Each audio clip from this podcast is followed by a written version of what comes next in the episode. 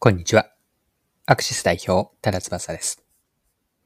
物事の表面だけを見るのではなく、その背後に隠れたストーリーや全体の流れを捉えることで、真の戦略の美しさが見えてきます。今回はブックオフの面白い事例から、筋の良い戦略を作る秘訣を探っていきます。よかったら最後までぜひお願いします。はい。ブックオフがファミコン機とスーパーファミコン機を独自開発し販売します。12月から順次ブックオフ店舗での一般販売を始めます。ブックオフは互換機メーカーのコロンバスサークルと協力して開発し3種類のラインナップを用意しました。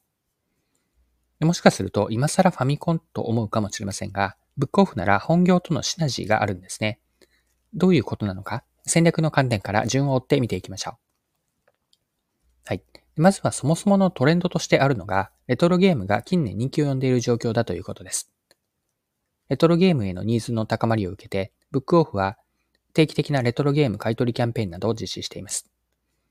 ブックオフのリリースによれば、2023年5月のレトロゲームの売り上げは前年同期比158.5%とのことでした。はい。で、ゲームというのは本体とソフト、これセットですよね。ゲームソフトだけではなく、そのソフトを楽しむための本体のゲーム機が必要です。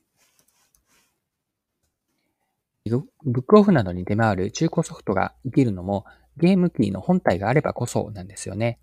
もし売られている本体の数が増えなければ、ソフトが売れるためのボトルネックになりかねません。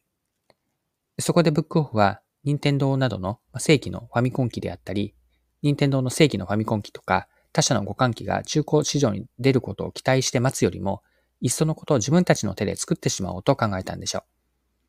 独自のブックオフ限定デザインのファミコン互換機であったりとか、スーパーファミコン互換機を開発、販売することで、レトロゲームへのニーズを積極的に取り組もうとしているんです。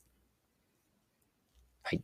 で、ブックオフの今回の事例からの学びを一般化して捉えてみたいんですが、一般化するとですね、良い戦略とは何か、こう筋の良い戦略とは何か、ここに示唆があるんです。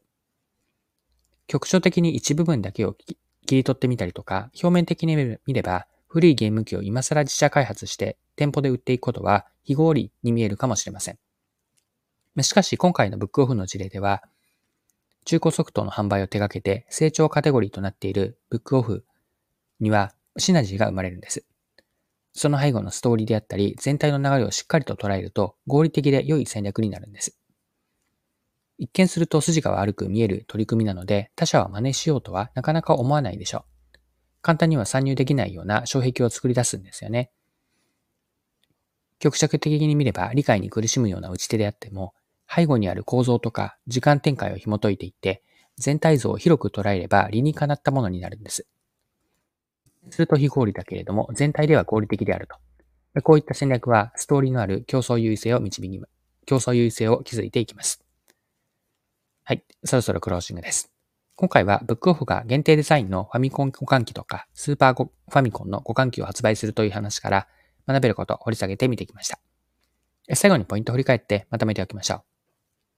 一見すると非合理に見えても、その背後にある全体のストーリーや流れが合理的であれば、筋の良い戦略になります。